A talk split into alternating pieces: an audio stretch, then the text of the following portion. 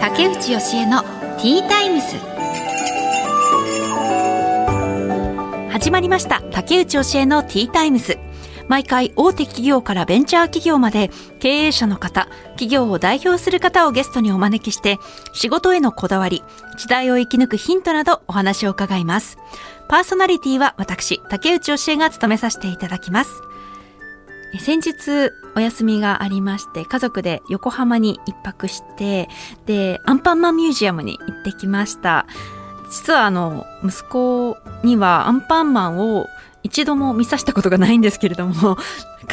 たまたまちょっとホテル宿泊する時になんかそういう特典がついてるっていうのを見つけてしまってあいいじゃんっていうので行ったんですけどでもねすごい楽しんでいてアンパンマンうん関係なくなんかこう、えーと、アスレチックスなのかな？ちょっとこう体を動かしたり滑り台とかいろいろあってそれはものすごい楽しそうに遊んでいたんですけどアンパンマンショーもありましてでその時に結構ね子供たちはもう本当にアイドルみたいな感じで「アンパンマンが来た!」ってもう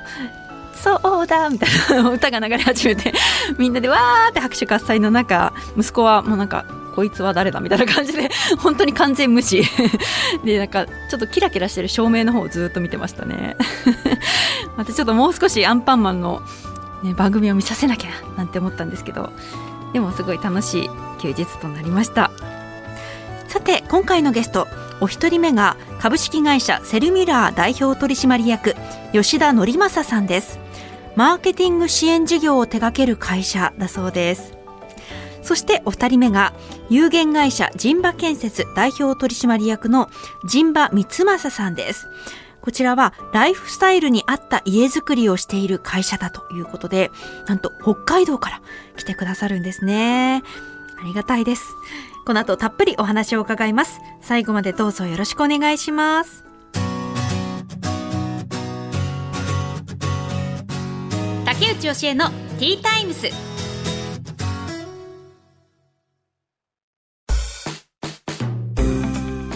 さて、ここからは企業の代表の方をお招きしてお話を伺います。一人目のお客様は株式会社セルミュラー代表取締役吉田則正さんです。よろしくお願いします。よろしくお願いいたします。まずはプロフィールを簡単にご紹介いたします。吉田則正さんは1994年生まれ、大手広告代理店に入社され、マーケティングに関わる業務を通じて、業務効率化、データの可視化などの幅広い領域を担当。2020年に株式会社セルミラーを設立し代表取締役に就任されました。ということでよろしくお願いします、はい、お願いいたします。吉田さんはお若いですよね。今おいくつですか？今94年生まれですので今年28になりますね。28それでもうあれですね代表取締役でしかも今あのベストベンチャー100にも選ばれてるそうですね。はい。まだまだ若い会社ではあるんですけれどもさまざまなお客様であったりベンダーさんのお力添えもあってですねそういったあの名誉あるあの選定いただいたかなというふうに思ってますね。うん。いやでもその株式会社セルミラーはそのマーケティングに関する業務だと思うんですけども具体的にどういう内容なんですけどそうですねあの世の中一般的にこうマーケティングっていうと割とこう広告そういった言葉でまとめられてしまうことが多い業界かなと思うんですけど、うん、弊社が、まあ、マーケティングという言葉を使っているんですが、まあ、本来のマーケティングって物を安く仕入れて高く売るこのプロセスの最適化だと思うんですね、えー、でそれを広告っていう手段にとらわれるマーケティングっていうのは、まあ、少し、えー、もったいないかなというところがあってですね。なんでマーケティングっていうと私のイメージだと、えー、確かにその広告を作るとか、えー、まあ、幅広い人に宣伝するっていうことかなっていう印象はあるんですけどもそうです、ね、それだけじゃないおっしゃる通りですね、まあ、例えばお客様が商品を持っていてその商品を配送するには、まあ、配送業者を使うと思うんですけれどもその配送業者さんの例えば送料どういうふうに落としていったらコストをどういうふうに削減できるこれもマーケティングの一つだと思ってるんですね。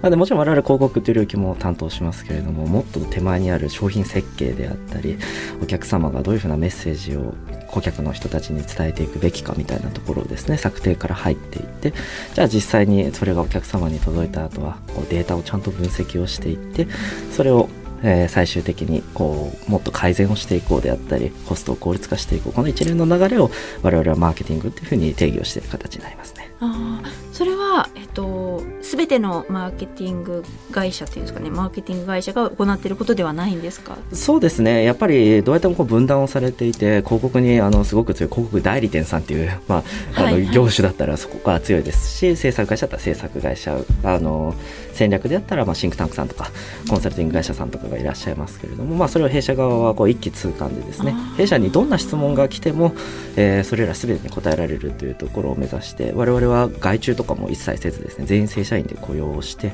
えーそれらを一社だけで提案提供していくというところを目指しております。それだと受注する側としては、まあ、ええそこに任せておけばセルミラさんに任せれば全てができるっていうので楽,、まあ、楽というか分かりやすくはありますよね。そうですねおっしゃる通りです。あの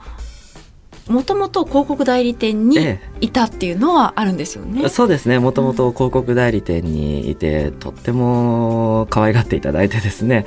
あの到底22歳23歳の若者には任せてもらえないような大きな仕事もたくさん任せていただいて素敵な上司にも恵まれた広告代理店時代を過ごさせていただきました。何年いらっしゃったんですか？3年間かな。あ3年間いました。3年間。はいそこでどういう仕事をしたんですか？その広告代理店の時は。はい、広告代理店はまあ非常にシンプルであのインターネット系の広告ではあったんですけれども、まあ、例えば皆さんが見る YouTube であったりさまざまなこうメディアの中に出てくる、まあ、広告っていうのをですねこう売買していくっていう仕事をずっとやらせていただいていてもちろん企画であったりそういったところもずっと担当してました。あそうなん、はい。あーそっか。今はそうですね。インターネットの広告とかがそうですね。多いですかねえでもそこで3年で辞めてでその後あのなぜそこで辞めてまた自分で立ち上げようと思われたんですか？そうですね。あの今の事業にもつながっているんですけれどもやっぱりお客様がですねえーこういうことしたいんだけどっていう時に当時いたそのサイバーエージェントの前職ではですね、えー当時いた前職の中ではやっぱり答えられる範囲っていうのはやっぱ限定的だった部分が正直あったかなというふうに思ってます。お客様がもっとこうしたいんだけど、まあ、例えばですけれども人材がいないから、えー何かこう人材採用におけるそういった計画とかそういったところを手伝ってくれないかって言ったらそれに応えることはできなかったんです。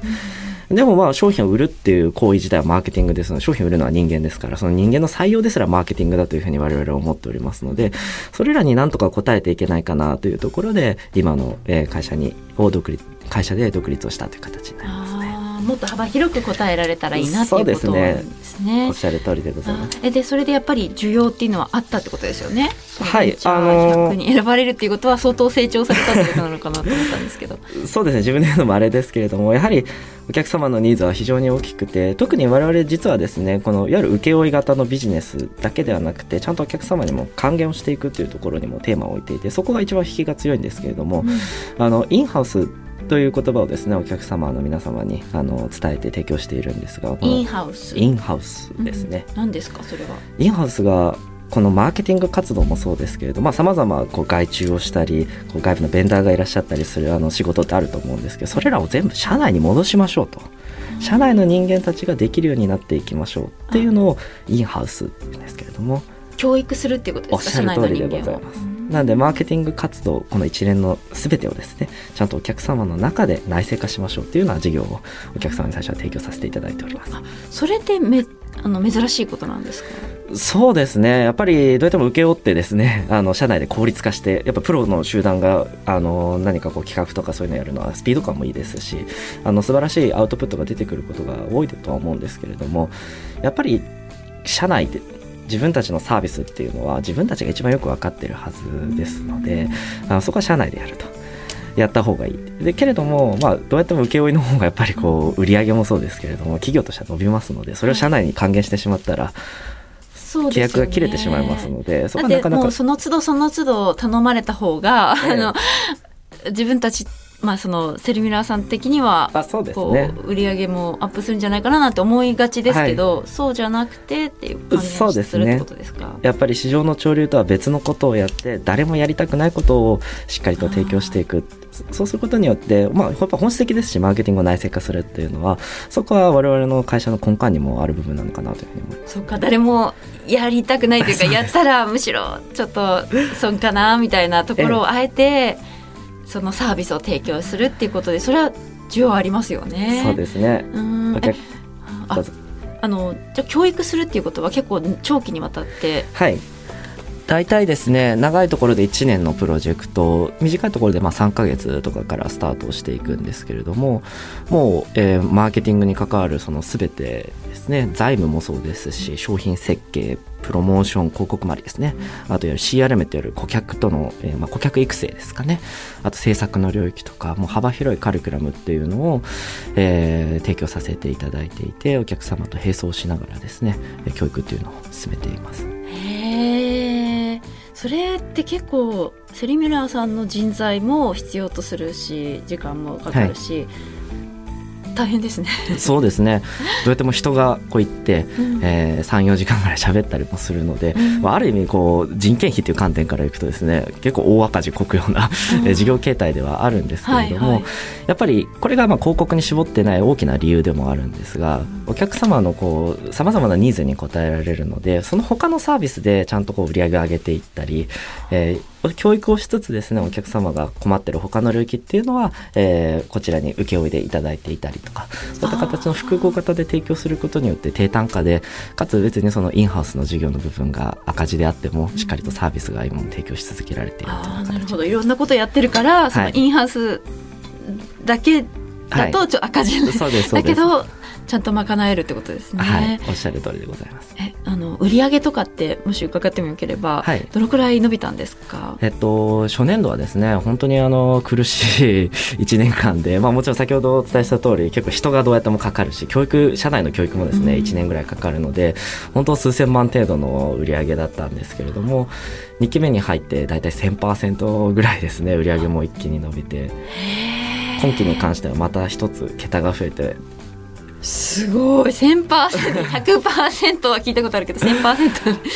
すごい勢いで伸びたんですね。そうね。どうやって広まるんですか？そういうこの会社いいよみたいな。実はですね、我々営業と言われる職種が一人もいなくて、ですね、すべてお客様からのご紹介が、そうなんはい、ですね、メインとなっております。えじゃあある意味もう吉田さんにとっても思わぬ形でこはい。こまで伸びたっていう印象ですか、そうですね、もちろんご紹介をされやすいような、まあ、あの、す接し方というかあれですけれども コミュニケーションの仕方っていうのは設計はしていますけれどもそこはやっぱりお客様があのすごく可愛がっていただいてですねご紹介いただいている形になりますね。いやでもそれだけのなんだろうなあの企業仕事が成功してで今吉田さんは28歳で、はい。あのプライベートはどうされてるんですか？結構あの遊びほ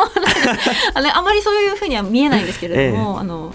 しっかりされてるように見られる見えるんですけどどうされてどう過ごしてるんそうですか？ですね。やっぱりプライベートは結構ズタボロって言われることが多くてですね。はい。一人暮らしずっとしてるんですけれども、はいいまだにですねあの服がちゃんとうまく畳めなかったり ぐちゃぐちゃになってぐちゃぐちゃになって入れちゃったりするぐらい結構ズボラなところはあったりしますね。あ結構でも一人暮らし男性あるあるな感じはしますけどね。はい、すごくそこに関しては、なんでしょう、いいサービスがあれば使いたいなと。そうですね。最終的にはじゃあインハウスって感あ、じそうですね。ちゃんと僕自身ができるようにしてってほしいなと思ってますね。そうですね。いずれなると思います。そうせざるを得なくなるんじゃないかなと思います。であの今後まあまだあれですよね。えー立ち上げて2年？2そうですね年ですかね？こ今年で3年目になります。あ今年で4 3月から年目3年目ですね。今後挑戦したいこと今後の夢っていうのを教えていただけますか？そうですね。やっぱり、日本国内企業今サービスを提供しているんですけれどもじゃあ日本国内の企業がですね例えばエパック市場アジアの方ですヨーロッパであったり米国であったりそういったところにサービスを提供していく際に、えーベンダーごとですね一緒に海外に展開するというのは難しいとは思いますけれどもそれが社内で内製化されていればやっぱり社内すごくスピーディーにですね海外展開もできるようになると思いますので日本国内企業の海外の進出のサポートをしたいなというふうに思っております。えーそれってそのどうどういうふうにサポートできるんですか？海外に行くには、あの海外のやっぱり証券ってまあすごく大きいと思います。特に中国とかは人口が桁が違う形になりますけれども、でもマーケティングの根本っていうのは、まあ、そこまで大きくゆ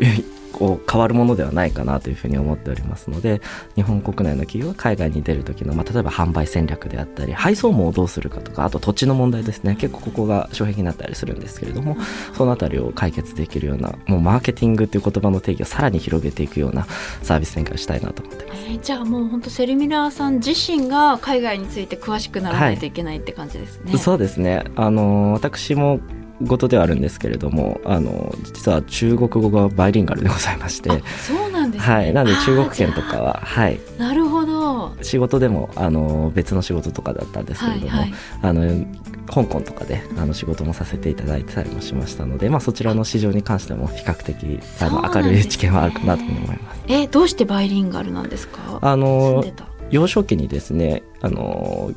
ずっと中国語英語のあのなんでしょう半分インターナショナルスクールみたいなところにですね週末とか夜毎回毎日通っていてですねすごい。親がですね結構厳しくそうですそうです。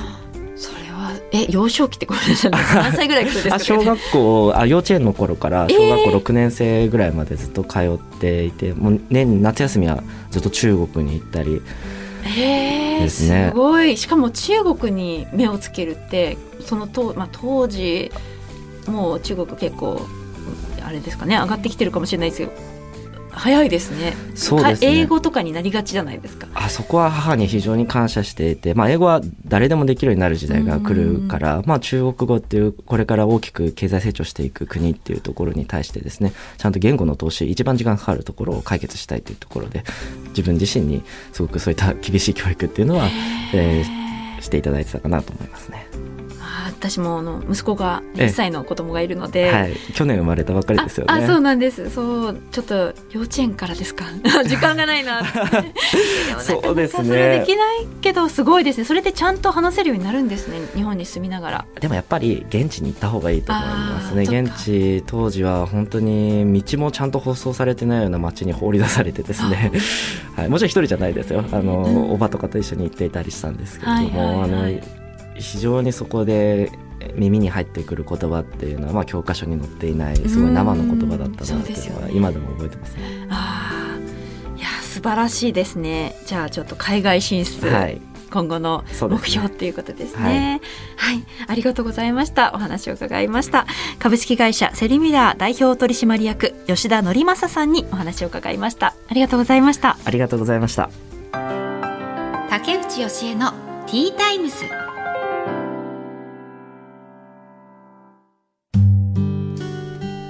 本日2人目のお客様は有限会社人馬建設代表取締役人馬光正さんです。よろしくお願いいたします。よろしくお願いします。まずは会社を簡単にご紹介いたします。有限会社人馬建設は北海道浦河郡浦河町で3代にわたってライフスタイルに合った理想の住宅を提供されています。2010年に三正さんが入社。2018年に代表取締役に就任されましたよろしくお願いします。よろしくお願いします。で三正さんは陣馬三正さん、ね。はい、どっち？陣馬さんはあのあれですねちょっとこうちょんまげっぽい感じのヘアスタイルにされていますね、ねはい、これは？これはね、はい、あのうちライフスタイルに合ったっていうのを掲げててそのライフスタイルに合ったっていうのは自分らしく生きれる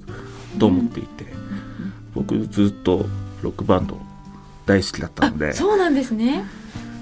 社長になったらそういうふうにしていきたいなと思っていて。えそういうふうにっていうのはちょっと髪長めとか。逆に社長になったからこそそうですね。自分が好きなヘアスタイルで、はい、そういう自分らしく生きれる会社っていうふうに作っていきたいなと思ってほどちょっとこう社長っぽくないというかはい。のいいいい意味で。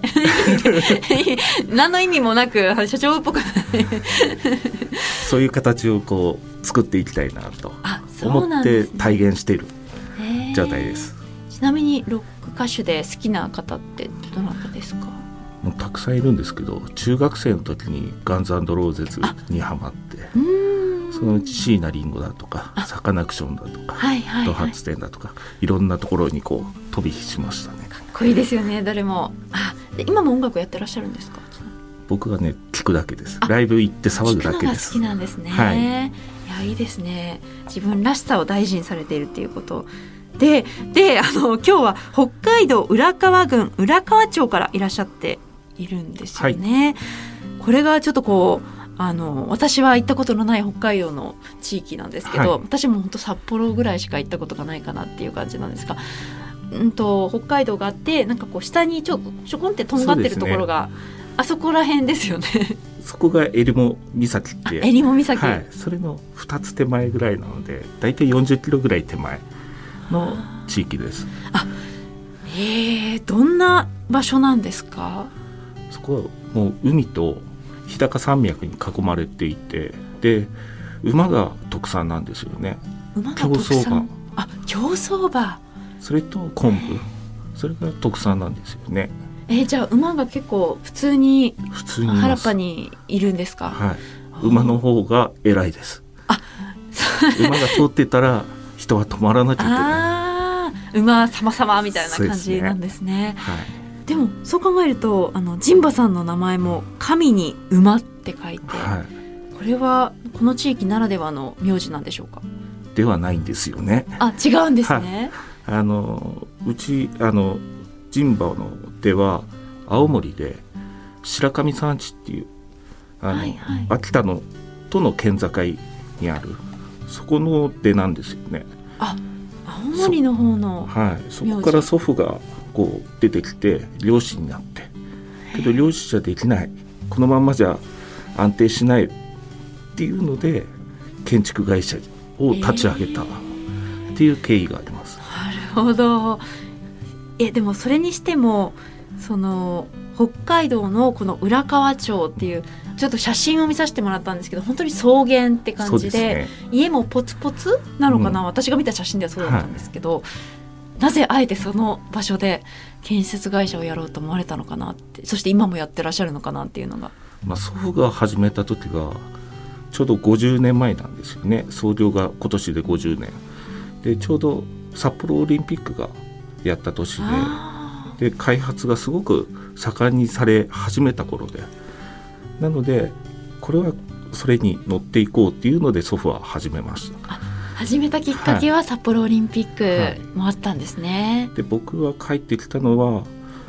そうやって始めた人たちがたくさんいたんですけど帰ってくる人がもういなくなってきているんですよねこの業界の。え帰ってくるっていうのはあの後継ぎってことですか？後継ぎがですね。あー。あみんなやっぱり東京とかに出てっちゃって、帰ってこないみたいな。そうなんですようねん。それはなんとかしなきゃいけないなと思ってやっぱりすごく建築の文化みたいなのがすごくある土地だとは思ってるんです。うん。地震がすごい多い場所なのであはいはい。10年に1回ぐらいこう大きい地震。北海道結構ありますよね。そうですね。責任重大ですよねそうですね。すごくあの生活に密着しているので僕たちがいなくなっちゃうと地域から住みにくくなって出ちゃうことがどんどん加速しちゃうと思うんですよね。だから帰ってこれを守らなきゃいけないというか守って次の世代に渡したいなと思って帰りました。他に建設会社さんってこの地域にはいどのくらいいあるんですか？この工務店って言われるので今10社ぐらいです。あ10社ぐらいあるんですね、はい、けど20年前は20社あって建設業に携わってた人はあの7割減ってるんですよね。20年間で。あそんなに減ってるんですか、ただ人口は3割減ってる。はいはい。状態。だから相対的にはすごい仕事量がある状態。そうですよね。ね。陣馬建設さんももう大忙し。そうなんですいへえあの住む方々っていうのはその建設する家っていうのはどういうタイプの家が多いんですか、やっぱりあの大きい土地に100坪ぐらいの土地に下坪で30坪とかそういうそれで総2階みたいな。やっぱ皆さんすごく土地立派なもあるからいい家が建てられるんですね。大きい家を建てる傾向なんですよね。確かにちょっとなんか海外っぽいなっていうそのうん。家の雰囲気とかも思いました、あのそこの浦河町にある家の雰囲気が、あーえじゃあ作る側としても結構時間かかりますか？そういう。そうですね。うちは特にその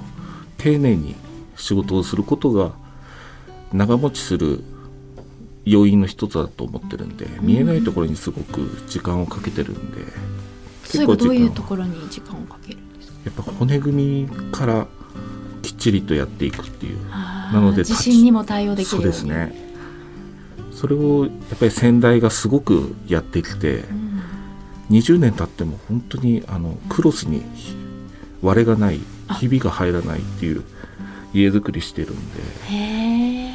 長持ちする家、はい、で今後はその長持ちする家なのでうん。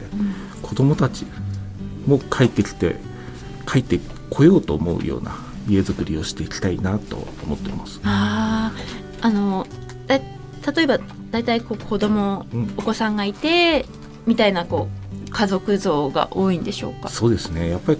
あの家建てようかなと思う人っていうのが子供ができてアパート暮らししてて周りに迷惑がかかるだとかやっぱり手ざまになったなっていうので相談に来られる方が多いんですよね。なるほど。それで子供もいられるような広い家を建ててですね。でちょっとすると子供が成長すると子供が出てってしまっそうなんてです、2人だけになって夫婦はい2人だけになってみたいな感じ、はい。それでもこ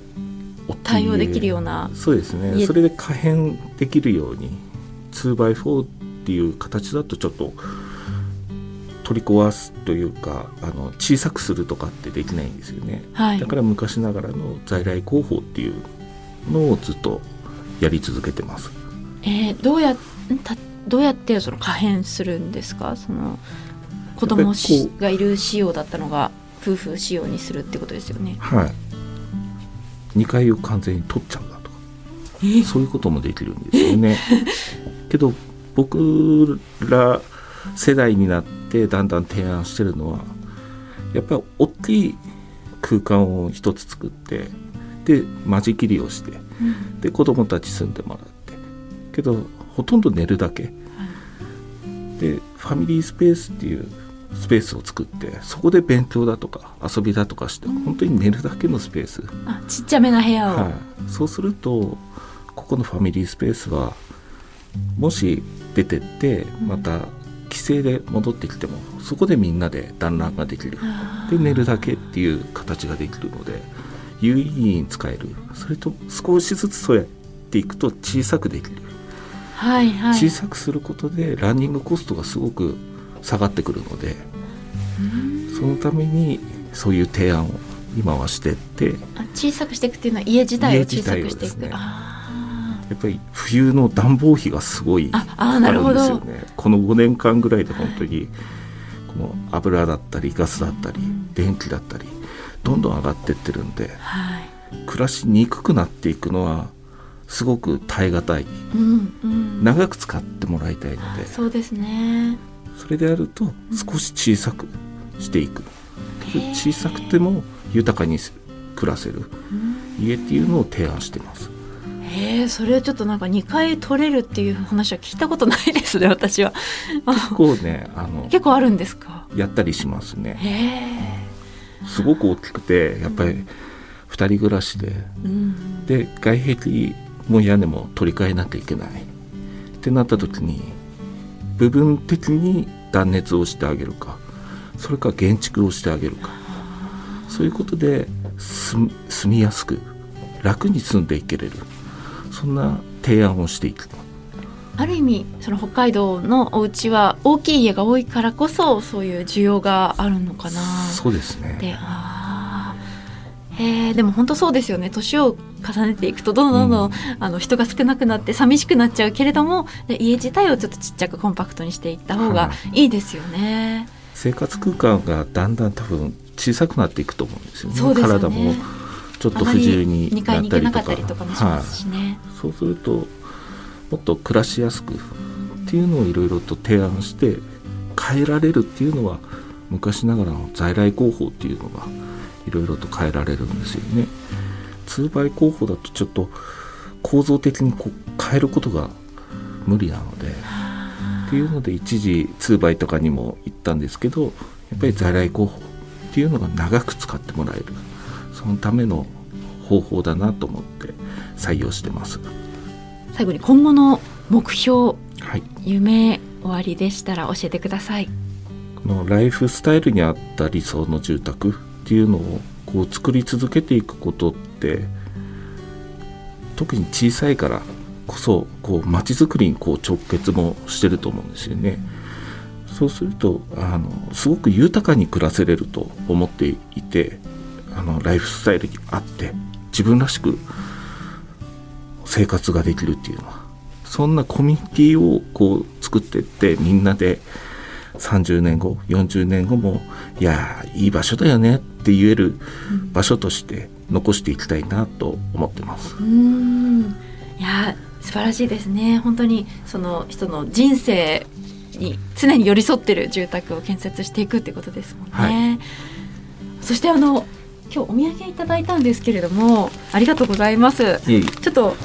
せっかくなので北海道からねなんか来たてほやほやのこのお土産 一体どんなものを持ってきていただいたのか教えていただきたいなと思ったんですけれどもまえずそれはですかすこれウニね。せんべいとイカせんべい。はい。それはね、あの本当にレジの前に置いてあって、まあ北海道らしいなと思って買ってきたものです。あー。あなんかスーパーのレジの前とかに置いてありますよねこれお土産屋さんのレジの前ではいはいはいはい。待ってる時に、ああこんなのもいいかなと思って、ーえー、ありがとうございます。ウニとイカ。はい。美味しそう。であとこのポテトチップス。そうですね、うん。カルビーさんのこう、はい。ブースがあってですね、はい。い、ろんなそういうポテトがあるので、うんうん。今その箱はくんちゃがなんですけど、はい。なんかちょっと開いて開いてるけど、はい。開けていや開けちゃってください。え？いろんなものを入れてあります。そうなんですね、はい、あなるほど。あ本当だ。あこれはカルビーさんのいろんなポテトがはい。ポテトチップスあのが入ってる。いろんなのを買ってはい。より分けて入れてきましたんで、おお嬉しいですね。これ北海道って本当にこういうねおお菓子も美味しいし、ね。食べ物も本当美味しいものが多いけど北海道ならではのお土産ですね。ありがとうございます。後でみんなでいただきます、お願いしますありがとうございます。有限会社人馬建設代表取締役人馬光正さんにお話を伺いました。ありがとうございました。ありがとうございます。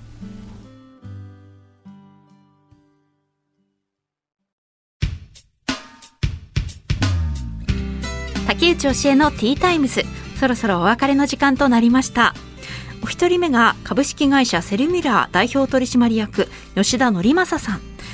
みんながやりたくないところに切り込んでいったことで多くの需要があったっていうのはなんか素晴らしいやり方だなっていうふうに思いましたね。あとはバイリンガル中国語を話せるその理由が幼稚園の頃からえー、とインターナショナルスクールに週末とか通ってたっていう。でたまに中国に行ってみたいな。いやすごい。もうちょっと始まってます。いっす。私もうかうかしてられないです。息子の教育。はい。そしてお二人目が有限会社人馬建設代表取締役の人馬光正さんでした。あのー今ねちょっとお土産手元にあるんですけれどもレジの横にあるお土産を あこれもいいかもっていうので買ってきてくださったっていうのがなんか可愛らしいというかすごいおねなんだろう。あのあと自分らしさっていうのを大事にしてるっていうその髪の毛ロン毛にしてで後ろに縛ってるっていうのも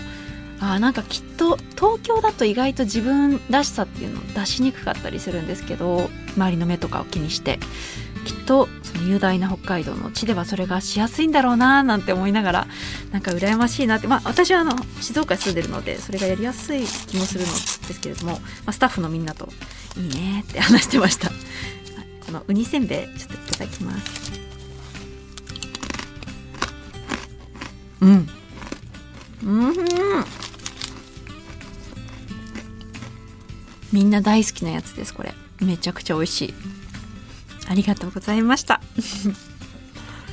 ということで竹内教えのティータイムスお時間となりました。お相手は竹内教えでした。See you!